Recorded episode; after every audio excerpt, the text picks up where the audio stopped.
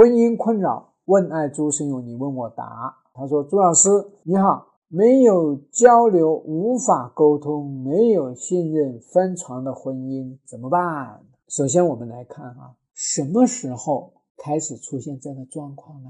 这个状况存续了多久？那第二个方面呢，是发生了哪个事件导致的呢？那么这个事件当时是怎么解决的呢？这是我们先回到过去看看这个事件。第四个方面，我们来整体来看，那你们交流沟通是怎么样一种沟通方式呢？你比如说，你的沟通方式呢是指责型的，他的沟通方式也是指责型的，你们能沟通吗？沟通不了。还是说你是讨好的？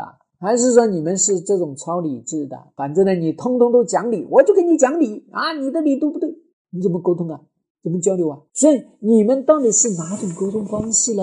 是回避的吗？一说再说，人没了，还是说你就固执己见呢？你有你的理，他有他的理，反正我不管你怎么说都是我有理。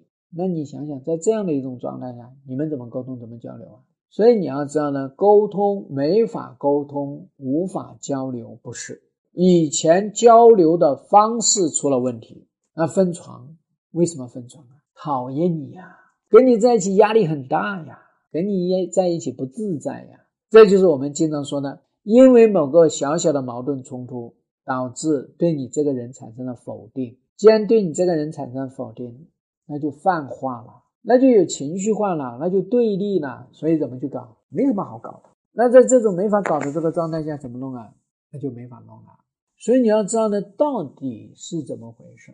然后我们说呢，现在目前这个状态呢，你要去做的事情是说，我们这个婚姻进入这种分床，进入到了无话可说的这种状态，这个婚姻是有问题的，这个婚姻搞下去就会搞成离婚。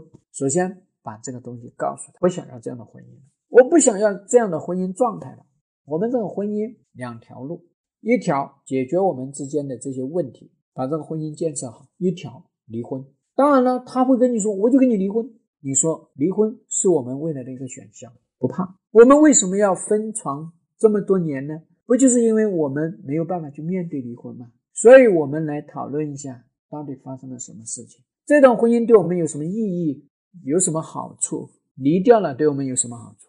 不离对我们有什么好处？这样子来跟他谈，谈一次不行，谈两次，两次不行，三次，三次不行，四次。所以呢，我点到这个地方，你知道大概这几个步骤来去做就行了。